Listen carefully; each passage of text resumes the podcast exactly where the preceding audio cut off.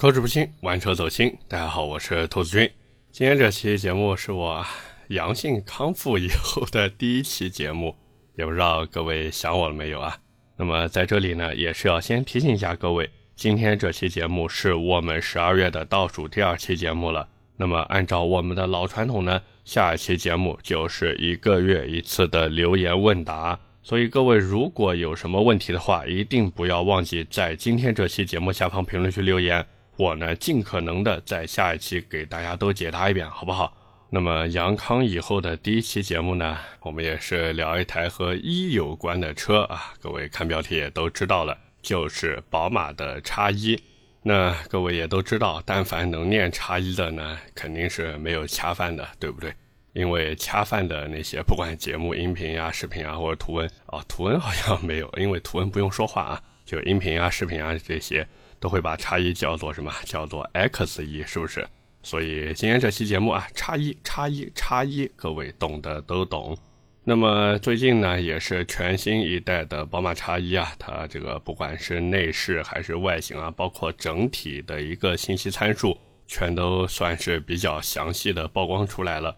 所以呢，今天我们也就是趁热打一个铁，和大家来聊一聊这台车。因为我也知道，像我这个听友里面有不少啊，都是持币代购的朋友，想着说，哎，不管是把自己家里面的普通品牌车辆往上换一换呀，还是说呢，去买人生当中的第一台车啊，反正这个入门级的 BBA，对吧，都会被很多人纳入自己的购车名单之中。那转头看看现在 BBA 三家的产品，奥迪那边呢，一台 Q3，其实大家也都知道，那个丑到无比的内饰，是不是？当然，如果你有在开 Q3 的，不要骂我啊！真的不要骂我，因为奥迪 Q3 的内饰，我说实话，真的太丑了。那你如果说自己手头的预算充裕一点，然后还想要好看一点的内饰呢？像不少小姐姐啊，包括小哥哥，都会去看那个奔驰的 GLA。但是奔驰的 GLA 呢，它有一个问题，就是新款的造型，尤其是外形设计，明显没有改款之前好看。我不知道各位有没有这个想法，反正我是这么觉得的。我总觉得新款的 GLA 啊，就是目前在售的这个造型呢，有点太圆了。这也是为什么很多人他宁愿再咬咬牙去买 GLB，也不愿意去买 GLA。那再加上奔驰，对吧？不管 GLA 还是 GLB，好像卖的多的都是一点三 T 的版本。这个一点三三 T 的发动机，我之前也说过，哪怕我不懂车，我也知道数字的大小。这边奥迪的 Q3 一点四 T，那边的宝马叉一一点五 T，你说对吧？一点三肯定小于一点四，也小于一点五。那我这个钱还没少花，那你说我选谁呢？对不对？对于大多数过日子的人来说，肯定还是不太会去选 G R A 这种车子的。所以呢，今天我们哎呀聊了这么多，好像也没聊到这个叉一啊。我们还是先从叉一这台车的外形上面来说一说吧。那么这个新款的宝马叉一呢，从外形上去看，如果你站在车头去看的话，会明显的发现它的鼻孔又变大了。这也是现在宝马的一个设计趋势吧。反正不管怎么说，先把鼻孔加大，哎，剩下的我们再慢慢弄。然后呢，那个什么双 L 型的日行灯组合。这个熟悉宝马的人肯定接受不了，对不对？因为在我们 Beamer 心里面，宝马的灵魂是什么？是那个圆圆的天使眼呀，才不是现在这个样子，对不对？那么这个好不好看呢？我觉得还行啊，还行。那到了屁股上面呢？这一次新款的差异，我觉得有一点点丑。虽然我在网上看不少人说这次新差异的屁股挺好看的，但是从我自己的审美角度来说，我觉得没有现款的好看。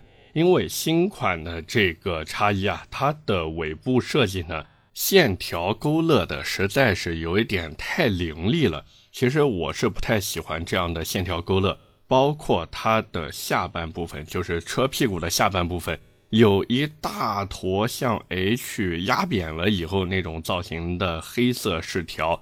这个黑色饰条其实之前在宝马五系的那个运动版上面。就是五三零的 M 运动啊，那个上面也有，就是一大块那个黑色的塑料后唇，我觉得真的非常的显廉价。那么除了这些以外呢，新车它的尺寸也是进行了一个加大，长宽高呢做到了四六一六乘一八四五乘一六四一，轴距做到了两千八百零二毫米，比老款直接又多了二十二毫米。这个怎么说呢？很多人都觉得说，哎呀，宝马叉一的后排乘坐空间很大，甚至比自家的叉三还要大。但是各位注意了，它的大后排是通过削减后排坐垫长度的方式，然后去获得的。它这种操作呢，属于一个我们说投机取巧。你如果真的让他把坐垫做到让你对吧腿部很舒适的那种长度的话，不好意思，它的后排真的没你想象的那么大。那么除此之外呢，外形方面其实也没有什么太多说的了。反正这个包围就两套嘛，跟现在一样，一个标准版，一个运动版。我是觉得，反正你如果真的买的话，还是买那个带 M 运动套件的吧。毕竟那个标准版的造型呢，咱们该说不说啊，确实差了那么一点点意思。那么接下来我们打开车门进到车内，这一次新车呢也是用上了最新的双联屏内饰。这个，哎呀，各位熟悉的也都知道，那个双联屏后面还有一个小小的支撑角，对不对？我记得之前在停车场节目里面也和传谣吐槽过这件事情。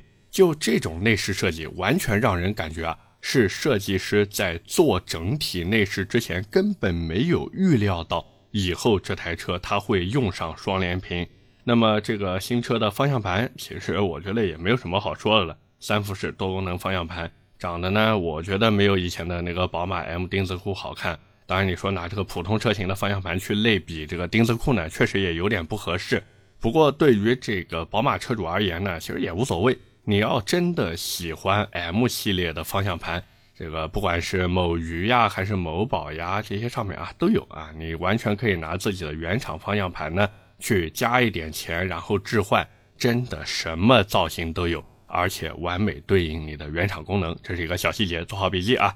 那么除此以外呢，就是换挡杆啊。之前很多人都说，哎呀，我要鸡腿挡把，我要鸡腿挡把。但是这一次新的差异鸡腿挡把还是没有了，依旧是被取消掉了，就跟三系一样。它呢也是换成了新的那个小麻将牌。反正这个新款车型的外形也好，内饰也好呢，我个人觉得它还是在往三系上面看齐了。那么这就带来另一个问题了，什么时候把一系换一下，对不对？这个我们不知道啊，只是比较期待。毕竟现在的这个宝马一系，对吧？这都做成什么样了？都老成什么样了？能看吗？没眼看。所以我估计啊，我自己推测，有可能明年下半年宝马的一系三厢版就国产那个，大概率呢会把内饰也给换掉。然后外形呢，估计也是会做的和叉一差不多吧，这个到时候各位期待一下吧。那么到了动力方面啊，最后就是动力方面了。全新一代的宝马叉一将会继续用 1.5T 三缸机和 2.0T 的那个四缸机。1.5T 三缸这个大家已经很熟悉了，2.0T 的最大功率做到150千瓦，其实也是一个我们说低功率的版本。当然这一次会不会出一个 2.0T 高功率加四驱的呢？不好说啊，不好说。反正总的来说呢，我们小小的总结一下，现在全新的宝马叉一，它就是在外观、内饰还有空间上面，相比于现款在售的车型呢，有了不小的提升。那么这个提升能不能支撑得起它以后一个预期的销量？我觉得呢，其实是要打一个问号的。为什么呢？这就要说到它的竞争对手了。其实在这期节目开始的时候，我也聊过了。我说宝马叉一的这个竞争对手呢，其实就是奥迪 Q3 还有奔驰 GLA。那么这两台车，我们首先来说奥迪 Q3。众所周知，奥迪 Q3 它之所以能把车子卖得掉，无非就两个字：便宜，对不对？假如说哪一天奥迪它卖的不便宜了，我想问一下各位，你会买吗？你肯定不会买，是不是？所以这就导致一个问题是什么呢？就是哪一天，如果奥迪 Q3，比方说在明年的年中啊，或者它早一些，赶在上半年车展的时候，哎，这个时间够早了吧？他赶在那个时候顺势就把内饰给换掉，看齐新款的奥迪 A3。我们也不说看齐新款奥迪 A4，对不对？哦，对了，说到那个奥迪 A4，各位有没有在网上看新奥迪 A4 的外形和内饰图片？我的天啊，反正我是觉得你如果想买奥迪 A4 的话，趁现在吧，真的不要等新的了。现在奥迪 A4 那个价格，对吧，也挺不错的。那个新款车型的内饰，我的天啊！各位自己看吧啊，反正我是觉得中间那个大屏呀，真的是丑到山寨，完全就是那种山寨车的感觉。那么回到奥迪 Q3 上面来说，它现在无非就是在靠价格打市场。那么，假如哪一天它把外形换一换，内饰换一换，然后还保持现在的优惠的话，我想问一下各位，你愿意选择 1.5T 的三缸叉 E，还是选择 1.4T 四缸的 Q3？这个其实也是很多人在买车之前纠结的问题。但是我今天就可以给你一个答案，如果是我的话，我选四缸的 Q3，我也不会去买三缸的叉一因为三缸就是叉一的原罪。那可能有朋友会说，那如果我是纠结这个奥迪 Q3 的 2.0T 以及宝马 X1 的 2.0T 的话怎么办？其实这个也很好选，就是依旧买奥迪。为什么我会这么说啊？因为宝马那边直到今天为止都没有针对他们家 2.0T 发动机烧机油的事情给到一个完美的答复，甚至连官方都还没有出面表过态。目前来说，就只有 4S 店的销售在那边含糊不清的跟你说：“哎呀，我们这个烧机油的事情其实已经差不多解决了。”可是实际情况是什么呢？根本没有解决。我跟各位说，因为宝马现在给到的一个解决方案，就是在车子出厂的时候给你多加点机油。因为像宝马的车子，它基本上就是一年或者一万公里做一次小保养嘛。那它现在给你出厂多加机油以后，你可能对吧？跑到那个应该保养的时间或者说里程的时候呢，因为它出厂给你多加机油了，所以你基本上是发现不了它这个烧机油的情况的。所以这个哎，治标不治本，完全就是拿一个腻子把墙上这个窟窿给它堵住了。所以，假如各位真的买宝马的 2.0T 车型的话，我是劝大家，反正把那个该买的整车延保都给它买好。别以后出了什么问题，叫天天不应，叫地地不灵。那么除了这个奥迪 Q3 和宝马 X1 以外呢，还有刚才我们说的 GLA、GLB 和 X1，对吧？这个其实我觉得也非常的好选。一个奔驰和宝马两家完全就是不一样的品牌调性，包括整个车辆的内饰，还有给你带来的感觉也都是不一样的。即便我们说奔驰的 GLA 它是一个最入门的产品。但是各位也别忘了，哪怕它最入门，你也要花二三十万去买呀。所以有时候看看网上那种什么讲奔驰 GLA 都不算奔驰啊，奔驰 C 级也不叫奔驰的那种，我觉得也蛮好笑的。毕竟这二三十万，我的天啊，说拿二三十万出来的，又有几个人能真的一下子拿出来？反正我是觉得，假如说你是想要奔驰给你那种，就是我之前说过很多次的。我说，奔驰它最擅长的就是拿廉价的材料给你营造出一种奢华的感觉，这就有点像什么呢？有点像施华洛世奇。哎，你别看它是人造水晶，但是对吧？做出来的那些小东西，有时候还真的挺有巧思，挺精巧，而且看起来也不便宜，对不对？奔驰的入门级产品呢，其实就是这种感觉啊，或者我们说像潘多拉那个手链啊，反正就差不多这个意思。你如果真的喜欢这种感觉、这种氛围的话，我觉得可以考虑入手奔驰的 GLA，哪怕它只给你用上了一点三三 T 的发动机，但是你去开一开，你就知道，其实表现大家都挺肉的，真的都挺肉的。那你如果说，哎，我希望有那种比较有棱角的设计，就类似于现在新款宝马 X1 这个样子啊，有棱有角，非常的有肌肉感、有线条感，那你这个还用选吗？宝马 X1 嘛，对不对？所以来来回回说了这么多，其实 BBA 这三台车，我觉得真的非常好选，无非就是一看预算，二看感觉，三看你试驾以后对哪台车更喜欢，就这么简单。那么除了这三台车以外呢，其实也有不少的挑战者，对吧？我们说挑战者，一个凯迪拉克的叉 T 四，再一个凯迪拉克的 GT 四，这也是马上新出了一台车，包括林肯那边还有冒险家，也就是我老说那个换壳锐际啊。当然，这个冒险家的车主们啊，轻喷我，轻喷我，毕竟我也是尊贵的福特车主嘛，对不对？大家都一家人。那么还有就是沃尔沃那边的叉 T 四零，反正这些车来来回回啊，二线豪华那边你用一样的价格呢，理论上，注意是理论上你能买到更好更多的东西。那么你用同样的一个东西去看呢，二线豪华那边理论上看上去至少是更便宜的。不过买二线豪华的产品之前呢，我还是有一件事要提醒大家的，就是我作为一个二线豪华品牌车的车主，我跟各位说，这也就是你买车的时候是二线的价格，你真养护和修理起来，那绝对是豪华的档次，这就是二线豪华，好不好？所以聊了这么多呢，其实回到我们宝马叉一这台车上来说，我觉得呢，各位如果真的想买的话，假如你的预算能够上 2.0T 的版本，那尽量还是去买 2.0T 的版本。你如果说，哎，我的这个预算啊，只够那个 1.5T 三缸的版本，那我觉得，要不然咱们索性一步到位，然后图个便宜去买奥迪 Q3。当然你说，哎，我就想要宝马叉一这个大空间，这个 1.5T 三缸抖不抖我也无所谓。那我觉得也没有什么好说的，对不对？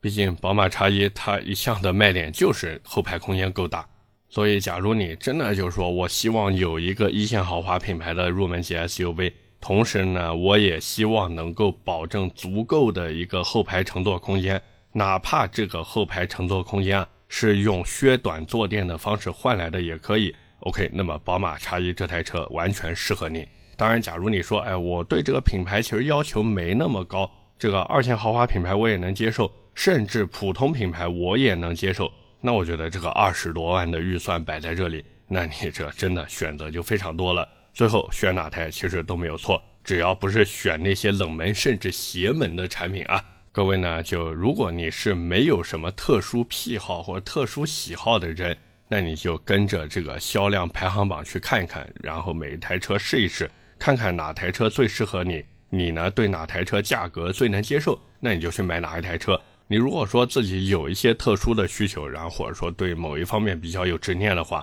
那你就认准你最看重的那一点去买车。毕竟还是那句话，二十多万这个预算呢，你很难买到面面俱到的产品，它终究会有一些让你不太满意的地方。所以各位不如就认准自己最想要的东西去买，这样子呢也能少一些后悔，好不好？那么聊到这边呢，其实该说不说的也都跟大家说的差不多了。我们呢就要回到标题上面的那个问题，就是新款的叉一究竟值不值得去等？我觉得，假如说你那边现在的宝马叉一给到的优惠非常的多，甚至比以前还要多的话，那也不要等了，真的不要等了。毕竟相比于现款来说呢，新款宝马叉一真的算是进步比较大的。但是现在唯一的问题就是它有没有可能涨价？如果说它不涨价，那我觉得各位完全可以去等一手它的优惠，等它优惠幅度放开了以后，因为宝马大家都知道嘛，新车上市啊，先是小加一点装潢，因为它这种毕竟是跑量车型嘛，不像什么 M2 之类的还要你加价，它就是先让你小加一些装潢，然后慢慢慢慢的这个装潢也不要你加了，接着呢就会开始给你放优惠了。所以我觉得，假如说你不急着购车的话呢，这个新款的宝马叉一大概率会在明年的下半年，可能十月、十一月啊，差不多十一月份这个时候，它会是一个阶段性的价格低谷。那你如果能等到那个时候的话，可以入手。那你如果说，哎呀，我就是等不了，我就是想赶着现在去买车，当然，我觉得这部分人肯定比较少啊。你如果说你真的等不及的话，那我觉得，哎，这个算了吧，真的等一等吧。毕竟现在，对吧？整个大环境也就这个样子，明年到底怎么样，其实也不是很好说。你不如把这个钱留在手里面，哪怕你存银行吃利息呢，对吧？你就算三十万啊，存银行吃一年利息，一年的利息我就算三个点啊，当然有可能不到啊，反正就算三个点。三十万存银行一年，这个利息就九千块，哪怕我们少一点七八千块钱，这都够你提车以后贴一个全车的透明膜了呀！你这么想是不是？所以我是觉得真的不要着急，哪怕你的购车需求特别的旺盛，但是如果说你认准了宝马叉一这台车，我劝你真的等一等吧，不要去抄底现款车型了，毕竟现款车型不管是外形呀还是内饰呀，对吧？审美疲劳了。咱们这个钱都花了，还是去买点新东西吧，对不对？OK，那么今天关于宝马叉一呢，我们就先聊这么多。下面呢，和大家聊点闲的。那么各位在听今天这期节目的时候呢，我不知道感觉怎么样啊？反正这期节目上线的时候呢，我也是刚刚转阴没几天啊。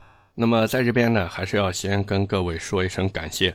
因为不管是在停车场那期节目下方的评论区，还是说在我自己的那个微信里，我真收到好多好多听友给我发的消息，包括还有我这个后台的私信，都是在问说：“哎呀，兔子你是不是阳了呀？你这个上周节目没更新。”在这边也是跟大家再次说一下，我是真的阳了，上个礼拜真的阳了。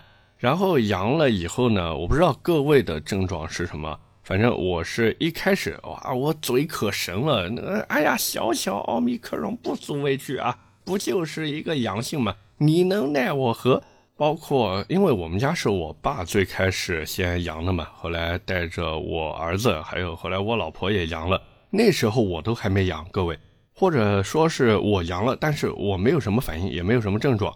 我在自己身体有反应的前一天晚上，我还可嚣张的，我说来喝一瓶可乐啊，庆祝一下我这个天选之人。结果呢，我跟各位说，第二天开始发烧，那个把我烧的呀，整个人都是懵的，那个脑子里面都没有精力，没有任何的能力去思考一些问题了，就已经烧成这个样子了。但是测体温发现最高也就是到三十八度三。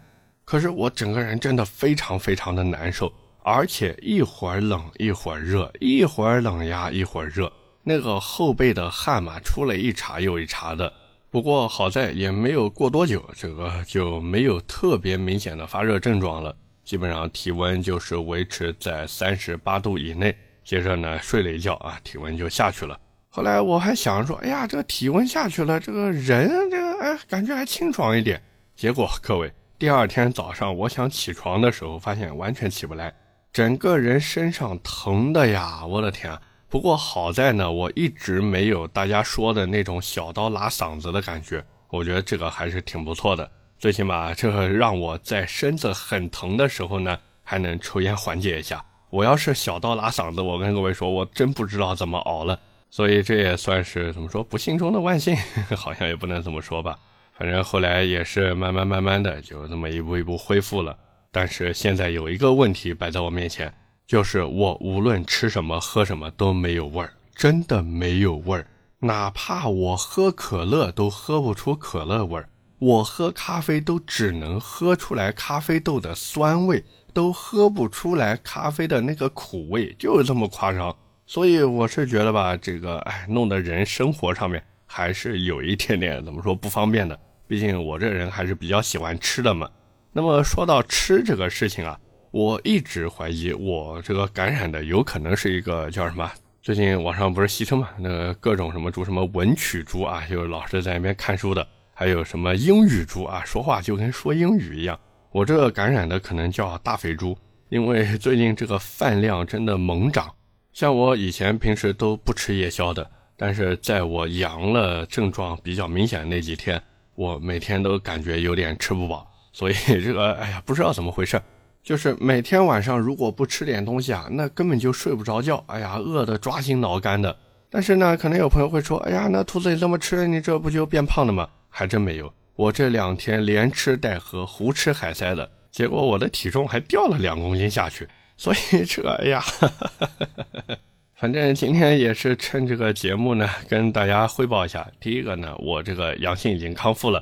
当然，各位和我一样啊，阳康的朋友呢，也是要注意，不要浪，对不对？出门该戴好口罩还是要戴好口罩，该做好个人的消毒卫生啊，什么还是要做好的，毕竟防止复阳嘛。那么再一个呢，就是跟大家汇报一下，就是我这个节目开始恢复正常更新了。就只要我不复阳啊，当然我也不希望复阳。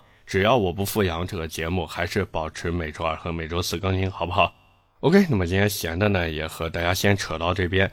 在进入我们今天这期节目的留言互动之前，也是要再次提醒各位，今天这期节目是我们这个月的倒数第二期节目了。那么按照老传统呢，下一期就是我们每个月一次的留言问答环节了。所以各位如果有什么问题的话，一定不要忘记在今天这期下方评论区留言，好不好？我会在下期节目里面进行一个解答。那么下面就进入我们的留言互动环节。那么上期节目呢，我们聊的是大众的 ID 三。呃，上期也是我们的第一百期节目啊。第一条留言来自地板油伟伟，他说一百期了，我看了最近新车的申报图，二零二三年真的太多新车了，期待我逐一讲解。其实我一直不太喜欢“讲解”这两个字，毕竟我也是啊，这怎么说，车评界的小学生一枚啊。所以我呢也是在不停的学习，包括我开这档节目呢，其实也就是想趁着这个业余的时间，和大家就我自己比较喜欢的汽车，当然我知道你们也很喜欢汽车，对不对？所以呢，也是跟大家有一个平台，有一个机会，能够多多交流，多多学习，是不是？当然，回过头来说呢，二零二三年这个上一堆新车呀，对于我这种人来说呢，是一件好事儿。为什么呢？因为不用愁到底聊什么了，反正二零二三年嘛，这档节目也不会断。包括我之前还说，我说想在新的一年呢，再拓宽一些类目，就比如说什么抖音的直播呀、抖音的小视频啊这些。反正到时候具体怎么弄呢？走一步看一步吧，这些都是自己在筹划当中的一些事情。毕竟这个不管是玩车日记也好。还是说我准备弄的这个直播呀、短视频啊，这都是我利用自己业余时间搞的东西啊。各位，反正我也不知道二零二三年会比二零二二年更忙呢，还是能稍微的清闲那么一些。但是回过头来想想，对吧？忙其实也有忙的好处，忙有钱赚嘛。那闲的话呢，就是能给大家带来更多更好的一个节目。反正各有利弊吧，对吧？对于我来说，我永远不亏啊。下一条留言来自是不是这个名字？他呢在上期的这个留言区啊提到了一个新车叫做追光啊，其实就是蓝图的首款轿车嘛。他说了一下重点，什么三点八秒破百，极速二百一，带魔毯功能的一个空气悬架加 CDC，其实那个 CDC 就是软硬调节避震啊。另外呢就是什么智能线控制动系统呀，另外是这个量产车上的一个半固态电池。还有什么六十寸的巨型 HUD 远程手机遥控挪车？他说想听我聊这个，因为那个半固态电池呢，听着挺牛逼的。那关于蓝图追光这个车子呢，内部资料我已经提前很久拿到了，但是这个车子呢，在它正式上市之前，我呢是不能跟大家聊的，真的不好意思，因为有保密协议在那边嘛，我哪怕知道一堆资料都没有用。那这车等正式真正上市了以后呢？其实我估计网上大家也应该能看到各种各样的那个视频出来了，因为这个大家都懂嘛，这种他都会提前跟各个大 V 啊、各个 KOL 进行一个接洽和联系，然后呢让他们提前做好这个准备啊，包括视频也好、文稿也好这些。所以大家等这车实车上市看吧，反正我就一句话。你如果真的对这车感兴趣，你就去试驾体验一下。毕竟这个试驾体验有标钱，对不对？你哪怕多去几次呢？但是我是觉得吧，这个蓝图的追光呢，它的尤其是外形设计，我觉得真的不如他们家的梦想家，好吗？最后一条留言来自玉零一，他说这车跟名爵的木兰比怎么样？为什么迄今没看到一个木兰凯旋版的测评？然后同样呢，还有一位听友四幺四四三九九八零，他也提到了名爵的木兰。他说木兰和 ID 三他都试驾过，觉得 ID 三的内饰和车机过于简单，木兰呢可以作为一个选择，至少没那么简陋。这个说到木兰还有 ID 三啊，我总在想一个问题，就是各位有没有发现，先有的 ID 三，后有的木兰，而且这两台车都是上汽做的。哎，我这么说，大家应该能 get 到一些信息了吧？是不是？因为我觉得这个木兰跟 ID.3 真的有太多相似的地方了。两台车同样都是后驱，同样都是 A 级小车，同样都是四个门，但是相比之下呢，木兰确实啊发挥了它的一个技术优势。它呢在 ID.3 的这个前车之鉴下啊，它有了这个双电机四驱的版本。但是呢，名爵木兰也有个问题，就是它开起来呢，并没有你想象中的那么紧凑。反正我是觉得名爵木兰那个车子还有一些进步的空间，这个看他们以后怎么弄吧，对吧？毕竟这种小车子嘛，也许名爵那边也没有太上心。我跟各位说，这车对于名爵来说，真的有可能就是一个占坑的车型而已。后期如果说这种小车子卖得好的话，那他说不定还会再出更牛逼的车子出来，毕竟名爵那边已经爆出来的计划就有一个两门两座的小跑车，而且还是后驱的。所以我这么说大家懂了吧？OK，那么以上就是我们今天这期节目的全部内容了，也是感谢各位的收听和陪伴。那么录到这边呢，确实嗓子好像感觉也有一点受不了了。我看了一下时间啊，差不多也有半个小时了。这个最近也是刚刚恢复嘛，反正各位如果觉得听着还行呢，那最好；如果听着觉得不太行的话呢，我也是只能说多吃点金嗓子吧，争取把这个嗓子早日的恢复过来，好不好？反正今天就跟大家先聊这么多，我们下期节目接着聊，拜了个拜。